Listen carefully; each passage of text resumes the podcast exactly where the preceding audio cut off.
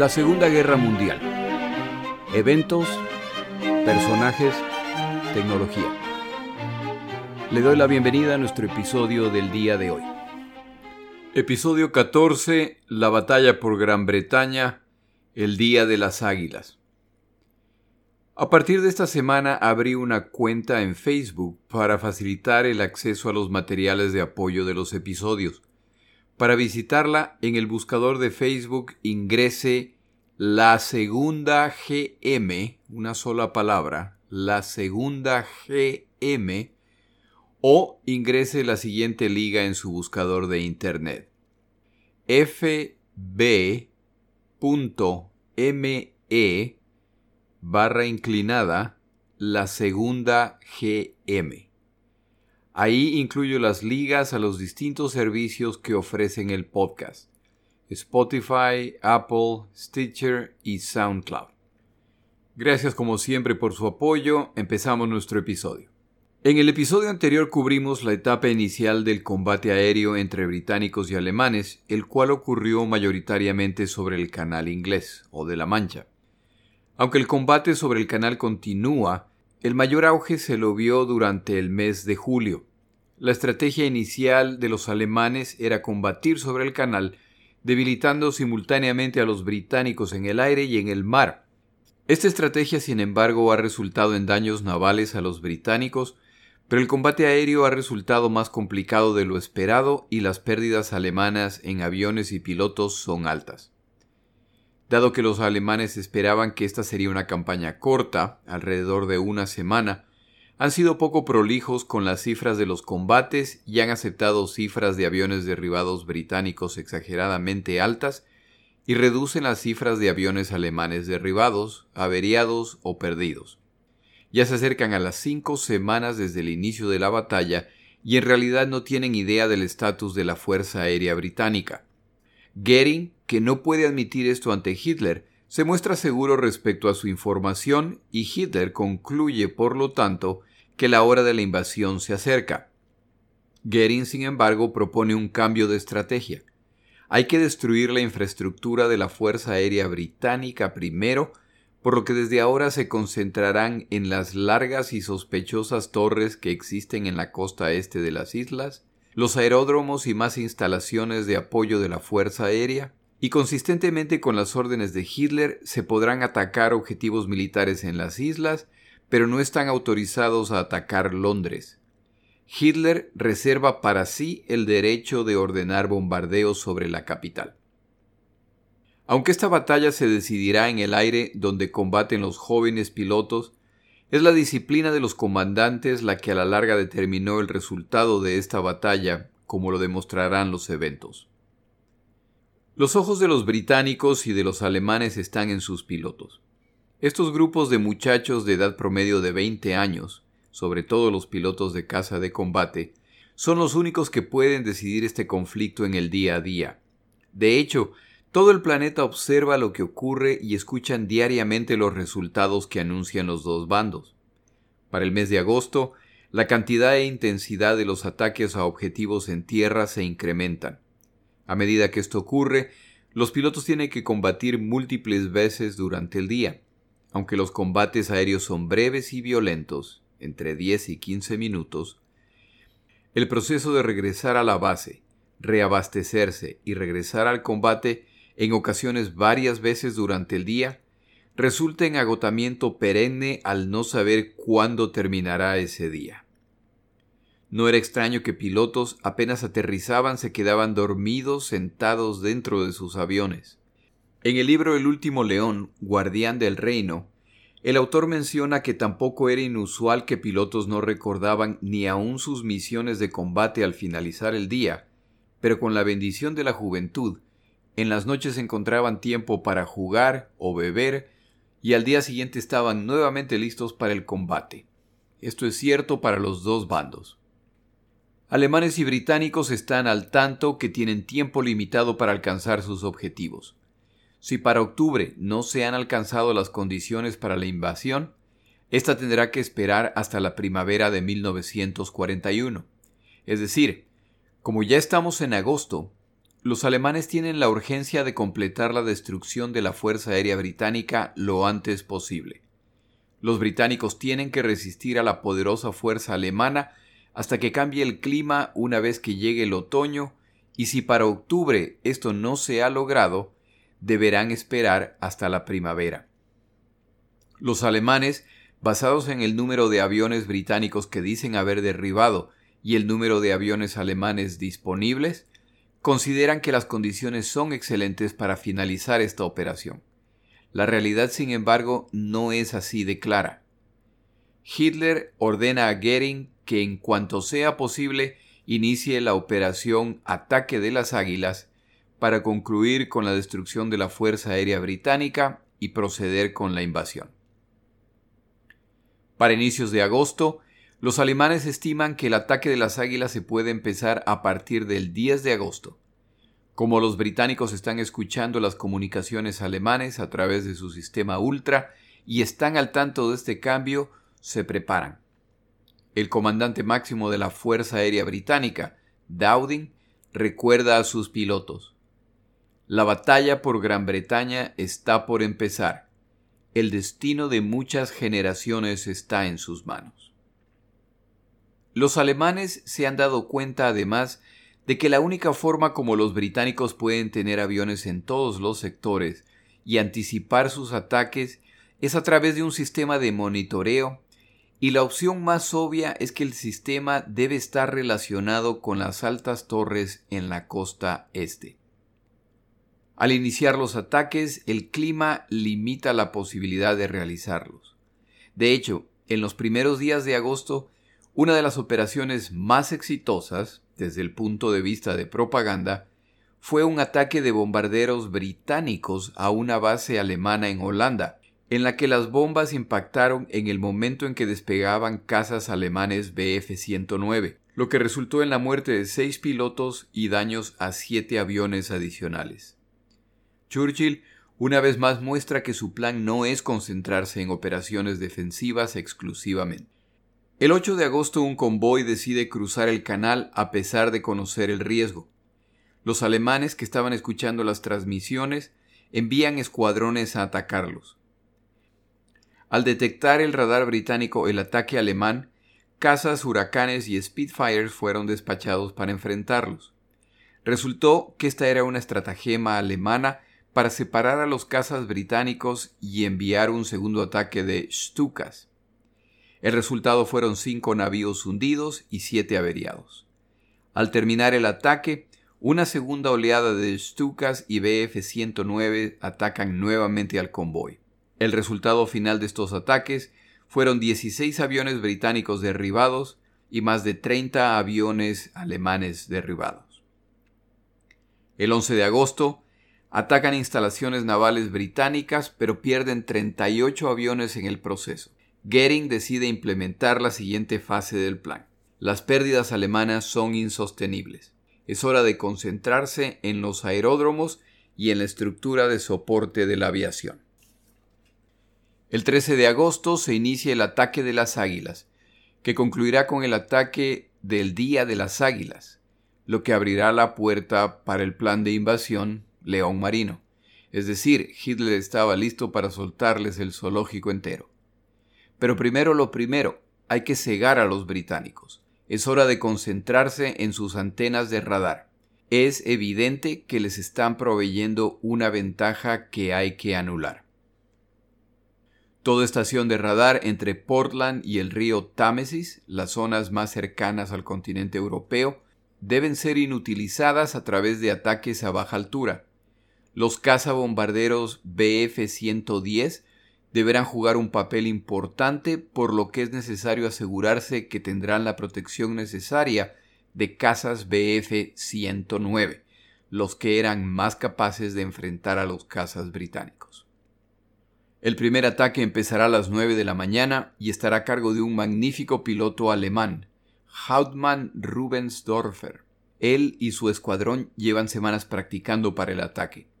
Este ataque es fundamental para iniciar el resto de la campaña.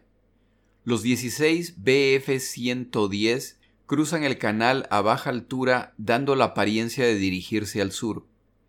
Al llegar a un punto acordado, dar un giro repentino hacia el norte y se dirigen a las torres. Se separan en cuatro grupos, cada uno con la tarea de atacar una torre. Rubensdorfer, por supuesto, toma la antena que se adentra más en las islas, potencialmente la más defendida. El resto toman las más cercanas a la costa. Es un día claro y aun si no tuvieran las coordenadas de los objetivos, no sería difícil ver las torres. La antena en Pevensey es alcanzada y edificios cercanos son demolidos por las bombas de 500 kilogramos. Han tomado a los británicos por sorpresa.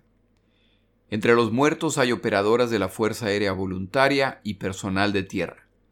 La misión es exitosa y los cuatro grupos han alcanzado sus objetivos. No solo han completado su misión, lo han hecho sin ninguna oposición de parte de casas o fuego antiaéreo. Al evaluar los daños, los británicos determinan que los destrozos son significativos, pero no en las antenas, sino en los edificios adjuntos. Las antenas han sufrido daños superficiales, nada que no se pueda reparar. Estas altas y delgadas estructuras parecen inmunes a los explosivos y son difíciles de alcanzar.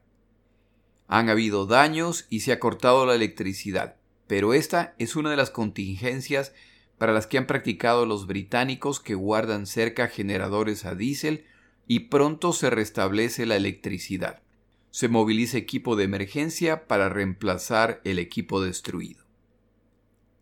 En Dover, sin embargo, se produce una crisis distinta cuando la zona es bombardeada pero no hay aviones sobrevolándolos. Los alemanes han empezado a utilizar ataques de artillería desde la costa francesa que podían disparar proyectiles de 16 pulgadas a casi 50 kilómetros de distancia. En un artículo que muestra fotos de estas monstruosidades, se incluye una anécdota. Quién sabe si es verdad, pero me parece que vale la pena repetirla. Los británicos pronto instalan baterías similares para devolver el favor. Un día Winston Churchill está visitando las instalaciones mientras están disparando las baterías. Se le acerca uno de los oficiales justo después de disparar y le dice Ese fue un impacto directo, primer ministro. Churchill pregunta ¿Un impacto directo a qué? A lo que el oficial responde a Francia. Los británicos empiezan las reparaciones de sus estaciones de radar inmediatamente, pero la integridad del sistema de radar está comprometida ya que tres de las cuatro torres atacadas están temporalmente fuera de línea y existe un hueco en la cobertura del radar. Los aviadores alemanes que regresan de la misión reportan que han destruido completamente tres de las cuatro torres, y el comandante Kesselring confía completamente en su palabra. Una vez más se manifiesta el optimismo exagerado de los pilotos respecto a su desempeño. Cuando se reporta a Dowding, el comandante de la Fuerza Aérea Británica, que alguna de las antenas no están transmitiendo, ordena que grupos de cazas salgan en patrullas en sectores a lo largo de todo el día para tratar de interceptar ataques alemanes. Kesselring necesita determinar si efectivamente han destruido el sistema e inmediatamente lanza ataques a convoyes en la zona cubierta por las cuatro antenas de radares atacadas. Está tan seguro del resultado que envía bombarderos livianos Stuka sin escolta de cazas a atacar a los convoyes. Otras antenas de radar descubren a los Stuka, pero demasiado tarde para detenerlos y atacan exitosamente los convoyes. Una segunda flota de Stukas es despachada y esta vez los enfrentan huracanes, pero al no estar al tanto de los cazas BF-109 que vuelan a una mayor altura protegiendo a los Stukas, son sorprendidos y cuatro huracanes son derribados y dos pilotos mueren. Es decir, que los ataques fueron exitosos al poder atacar con relativa impunidad. Simultáneamente, Kesselring lanza ataques contra la costa sur de Gran Bretaña. Ataca bases navales, zonas industriales, incluso alcanza una fábrica de Spitfire y otra estación de radar. Poco a poco, los alemanes empiezan a causar daños más y más adentro del territorio británico y la estructura de defensa empieza a ceder. En esta etapa en que las torres de radar fueron temporalmente inutilizadas, el celo de los observadores de tierra y sus reportes reemplazan parcialmente a la tecnología, alcanzando resultados decentes, considerando que a diferencia del radar, su alcance está limitado por su visión y su audición. Este método, por supuesto, reducía el tiempo disponible para la reacción británica, ya que el radar permitía identificar la incursión antes de que pudiera ser vista o escuchada. Los ataques continúan durante el día y otra torre de radar será sacada de acción por un grupo de bombarderos Junkers 88. Su misión ha sido exitosa, pero ahora vienen los huracanes a hacerlos pagar. Esta formación de bombarderos, más sus casas de escolta BF-110, sufrieron terribles pérdidas en esta misión. Más grave aún, dos respetados y queridos comandantes alemanes mueren en la misión. Para Kesselring, el resultado de los ataques a las torres ha sido inconcluyente. De acuerdo a sus pilotos, cuatro antenas han sido completamente destruidas, lo que es incorrecto. Solo una de las antenas ha sido eliminada, el resto fueron reparadas en pocas horas. Y sin embargo, no está claro que han cegado a los británicos. La previsión de Dowding de derrotar escuadrones de cazas que sobrevolaron todo el día la zona en la que temporalmente habían sido inutilizados los radares y el trabajo combinado del equipo de defensa, otros radares, equipos de reparación del sistema de radar y observadores en la Tierra, han minimizado el impacto del ataque.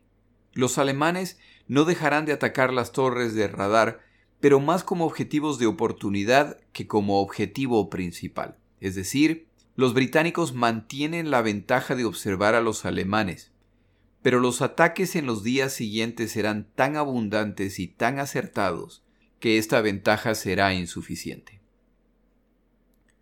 Los aviadores alemanes empiezan a concentrarse en los aeródromos británicos pero el clima los obliga a retrasar el inicio de los ataques. El martes 13 de agosto de 1940 se inicia una serie de ataques masivos que buscan la derrota final de la Fuerza Aérea Británica. 74 bombarderos Dornier, escoltados por 50 cazas Bf-109, despegan rumbo a las islas, sin embargo el clima cambia y deben abortar la misión. Esa misma tarde, cuando el clima mejora, se ordena una segunda incursión. Los británicos escuchan a la distancia la llegada de una gran armada.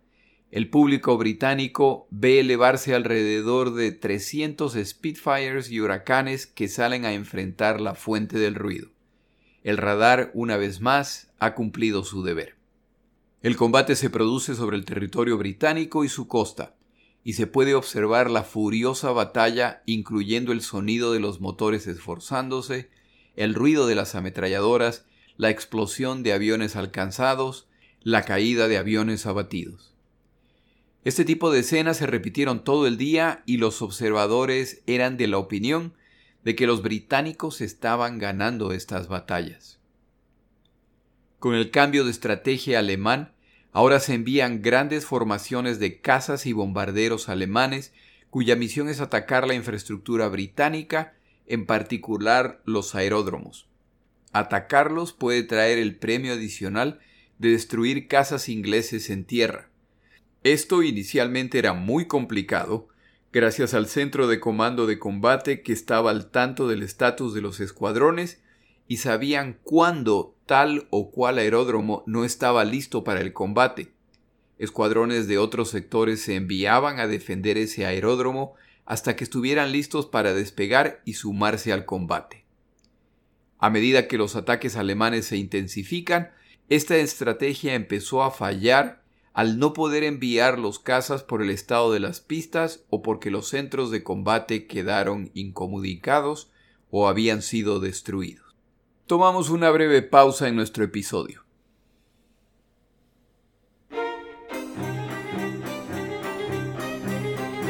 Palabras de Churchill.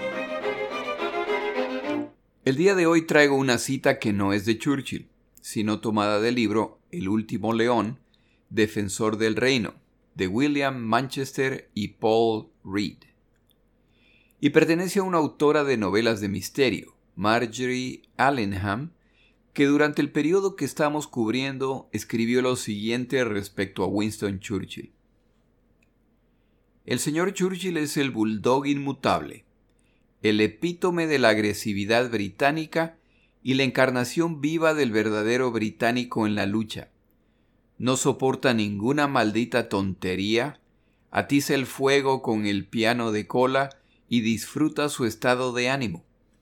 Aunque no entiendo esta expresión, es evidente que implica que está disfrutando el proceso. Además, nunca suelta su presa está diseñado de tal forma que no puede respirar si lo hace. Al final de la pelea, vendrá arrastrándose, irreconocible, cubierto de sangre y encantado con el corazón de su enemigo entre los dientes.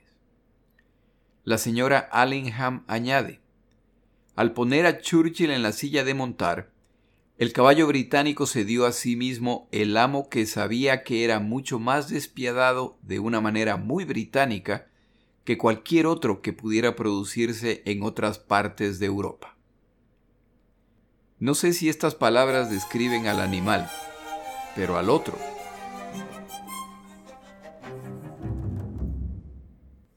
El 15 de agosto los alemanes lanzan un ataque general destinado a llevar al límite a las defensas británicas al atacar en todos los sectores a la vez. Si recuerda la disposición de las tres flotas aéreas alemanes, la ubicada más al norte, la Flota 5, no contaba con casas BF-109, que demostraron, como se ha dicho antes, ser los únicos capaces de combatir de igual a igual con los huracanes y los Spitfires. Contaban con bombarderos y con casas BF-110. La razón para esta distribución es que la distancia entre la costa europea y las islas británicas estaba más allá del alcance de los cazas BF-109. Como se asume que durante este ataque general los británicos se verán obligados a enviar sus fuerzas al sur, esto abrirá oportunidades para ataques en el norte. Por esa razón se ordena a la Flota 5 que durante el ataque en el sur ingresen a las islas por el norte a buscar y destruir áreas industriales, aeródromos y centros de comando. Despachan entonces 100 bombarderos escoltados por 40 casas BF-110. Para su mala fortuna, el comandante de las Fuerzas Aéreas Británicas, Dowding, Tenía la práctica de rotar sus escuadrones para permitir a aquellos que combaten en las zonas de mayor peligro descansar al moverlos hacia zonas de menos combate, y siendo tan estructurado e inflexible como era él, al margen de la dureza de la batalla, los horarios de descanso de los pilotos se respetan. Cuando el ataque se produce en el norte, algunos de los mejores pilotos de caza británicos están tomando un necesario descanso en la zona norte. 80 Spitfires y sus experimentados pilotos salen al encuentro de este ataque alemán. Seguramente no estaban de muy buen humor al ver cómo tendrían que pasar su periodo de descanso. 16 bombarderos Henkel, 18 bombarderos Junkers, y siete casas BF-110 pagan por el inconveniente. En una sola misión, los alemanes en este sector pierden el 20% de sus bombarderos en lo que los alemanes llamaron el jueves negro. Los británicos no pierden un solo avión. En el sur de las islas la historia es distinta. El masivo ataque ha logrado penetrar las defensas y múltiples aeródromos son atacados, así como múltiples zonas industriales. En un solo día, los aviadores alemanes han volado casi 1.800 misiones y la pérdida de 109 aviones entre alemanes y británicos son las más altas de la campaña hasta el momento. Churchill ha seguido los combates del día desde el cuartel general del sector 11 ha pasado el día viendo pilotos despegar, aterrizar y despegar nuevamente intentando defender la isla. Para el final del día está visiblemente afectado. Al entrar en la limusina que lo transportaba pidió a su acompañante que no le hablara. Estaba demasiado afectado y era evidente que estaba también a punto de llorar. Cinco días más tarde, cuando la parte más difícil de la batalla estaba por empezar, Churchill dirigiéndose a la Cámara de los Comunes respecto al estado del conflicto, rendía tributo a la Fuerza Aérea Británica. La gratitud de cada hogar en nuestra isla, en nuestro imperio, y de hecho alrededor del mundo, con excepción de la guarida de los culpables, va a los aviadores británicos, quienes sin atemorizarse por las posibilidades, sin preocupación por su permanente estado de riesgo mortal, están cambiando el curso de esta guerra mundial a punta de su fortaleza y devoción. Nunca en la historia del conflicto armado tantos le han debido tanto a tan pocos. Nuestros corazones van a nuestros pilotos de caza, cuyas acciones vemos cada día. Pero no debemos olvidar que durante este tiempo, cada noche, mes tras mes, nuestros escuadrones de bombarderos viajan a Alemania, encuentran sus objetivos en la oscuridad utilizando sus grandes habilidades de navegación, realizan sus ataques muchas veces bajo fuego significativo, muchas veces sufriendo pérdidas significativas e infringen golpes significativos en la capacidad técnica y la estructura de guerra nazi. Sobre ninguna parte de la Fuerza Aérea Británica recae la responsabilidad con mayor peso que sobre los bombarderos diurnos, que jugarán un papel invaluable en caso de invasión y cuyo celo incuestionable por lo pronto debe ser refrenado. Yo recomendaría al oyente que recuerde esa última frase. El viernes 16, Kesselring continuó el ataque. Luego de la clara derrota en el norte, la flota aérea número 5 no volverá a combatir, pero los aviones de los otros dos sectores vuelan más de 1.700 misiones en un día, atacando aeródromos, hangares y aún la escuela de entrenamiento de pilotos. Para el final de esta semana, los alemanes pierden alrededor del 10% de los aviones despachados, pero los ataques continúan. Es también importante considerar que los británicos no están jugando completamente a la defensiva su fuerza de bombarderos continúa atacando áreas industriales en Alemania y la flotilla de embarcaciones que los alemanes están intentando acumular en la costa europea en preparación para la invasión.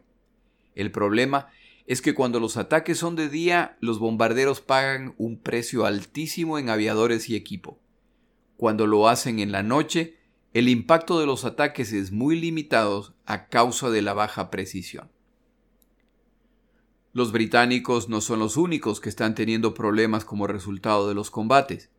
Los comandantes de Goering reportan que se les está complicando reunir suficientes bombarderos para los ataques. Entre aviones derribados, averiados e irreparables, empiezan a sentir las limitaciones. Sin mencionar que ellos también están perdiendo pilotos experimentados y líderes. Goering llama a sus comandantes y ordena que empiecen a atacar las fábricas de aviones y las plantas de producción de acero. Tras cuatro días de ejecución del plan, Goering concluye que ha llegado la etapa crítica del ataque. Tal como antes, sus opiniones no se basan en evidencia, sino en su mejor estimación. Pero esta vez Goering está en lo correcto. Los alemanes están causando mucho daño a los británicos y su sistema efectivamente está a punto de colapsar. Recuerde que a diferencia de Alemania, que domina el oeste del continente europeo y puede mover recursos y pilotos en caso de necesitarlos, los británicos cuentan solamente con lo existente en las islas. A medida que más pilotos mueren o son seriamente heridos, Gran Bretaña empieza a entrenar a pilotos de bombarderos para convertirlos en pilotos de caza. Hay pilotos novatos que ingresan al combate con apenas 10 horas de vuelo, lo que es nada en comparación con las más de 300 horas de entrenamiento requeridas antes del conflicto. Pilotos despegan sin nunca haber disparado sus ametralladoras, y las caras adolescentes se vuelven más comunes en los aeródromos británicos. Los bombarderos de los aeródromos están funcionando. Hay ataques en que aún con pilotos y aviones disponibles es imposible despacharlos al no poder despegar por el estado de la pista. En algunos casos, los cazas que no pudieron despegar son bombardeados y destruidos en tierra. Para proteger los aeródromos y la infraestructura, Dowding ordena a los pilotos que enfrenten a los bombarderos lo más lejos posible. Pero con el incremento de cazas alemanes acompañando a sus bombarderos, esta tarea es mucho más difícil. Los problemas logísticos se multiplican. Los ataques concentrados en aeródromos, hangares, talleres de reparación y aviones en tierra se vuelven más difíciles de detener. Si los huracanes y Spitfires británicos son eliminados, entonces los cazas bombarderos BF-110, que no eran capaces de derrotarlos, podrán viajar más y más dentro de las islas para destruir objetivos estratégicos sin inconvenientes, lo que abrirá la puerta a los bombarderos alemanes más pesados. El personal de tierra británico trabaja incansablemente tratando de reparar principalmente las pistas, pero los alemanes coordinan sus ataques para que una vez que las reparaban, una nueva oleada de bombarderos llega a destruirlas. Por si esto fuera poco, cada vez más centros de comando, los que se comunicaban con el comando central para que se les asignen sus misiones, son destruidos por lo que ahora esos escuadrones carecen de instrucciones claras. Por esta razón, los escuadrones empiezan a replegarse a áreas donde las comunicaciones todavía existen. Esto a su vez resulta en misiones alemanas que se internan cada vez más en el territorio británico. En el décimo día de esta ofensiva, bombarderos Junkers 88 logran evadir a los defensores y bombardean la fábrica Vickers, donde se producen los bombarderos británicos. Estos logros combinados de los alemanes significa que por primera vez están destruyendo más aviones británicos de los que son capaces de producir. El final de la resistencia aérea británica se acerca. Para el final de agosto, aviones alemanes realizan casi 2.800 misiones de combate en un día, la mayor parte con la misión de destruir las estaciones de comando. Sin embargo, la capacidad de realizar misiones cada vez más adentro del territorio británico implica que los cazas principales, los Bf-109, disponen de menos tiempo para combatir dado su limitado rango, lo que incrementa las pérdidas de bombarderos a manos de los cazas británicos y las defensas antiaéreas. Aunque los alemanes notan que su plan está funcionando, no se dan cuenta de la gravedad de la crisis británica. Para finales de agosto, Churchill y sus comandantes concluyen que aunque el nivel de destrucción es masivo, los alemanes deben estar llegando al límite de sus fuerzas y que no serán capaces de sostener este nivel de ataque. Esto probablemente les dará un respiro para intentar recuperarse. Para inicios de septiembre, la situación británica es desesperada. Los pilotos británicos ya no están autorizados a perseguir a los cazas alemanes sobre el canal. Como el número de pilotos ha descendido a niveles críticos, ya no hay rotaciones de descanso y hay ocasiones en que pilotos deben combatir siete u ocho veces al día. El nivel de agotamiento está llegando a niveles intolerables. En dos semanas, Gran Bretaña pierde 230 pilotos entre muertos y heridos, es decir, una cuarta parte del número total de pilotos. Dowding, el cerebral y frío comandante, reporta que a este ritmo, la fuerza de caza británica dejará de ser una fuerza organizada en aproximadamente una semana. La posibilidad de una invasión se ha vuelto una realidad. Si lo que Hitler había querido para iniciar la operación era alcanzar el dominio aéreo, en la mayor parte de los casos ya lo ha alcanzado. Uno de los comandantes principales de la Fuerza Aérea Británica, Peter Townsend, estaba convencido que para el 6 de septiembre la victoria aérea alemana sería total. Lo único que tienen que hacer los alemanes es mantener el curso por un par de semanas más y la victoria aérea total será suya. Pero la dirección de la batalla está por cambiar una vez más, producto de un evento ocurrido hace unos pocos días y la falta de disciplina alemana. Gran Bretaña tendrá después de todo una oportunidad más. En el siguiente episodio, la batalla por Gran Bretaña arde Londres. Mi nombre es Jorge Rodríguez, gracias por acompañarme. Para información adicional respecto a este episodio, las notas de este podcast, que incluyen la narración de este episodio, así como acceso a resúmenes, videos, documentales y materiales adicionales gratuitos disponibles en el Internet, por favor vaya a Amazon y busque el libro La Segunda Guerra Mundial, Eventos, Personajes, Tecnología al comprar estas notas me ayuda y me apoya financieramente. Puede encontrar información adicional en mi página web, lasegundagm.com. Muchas gracias.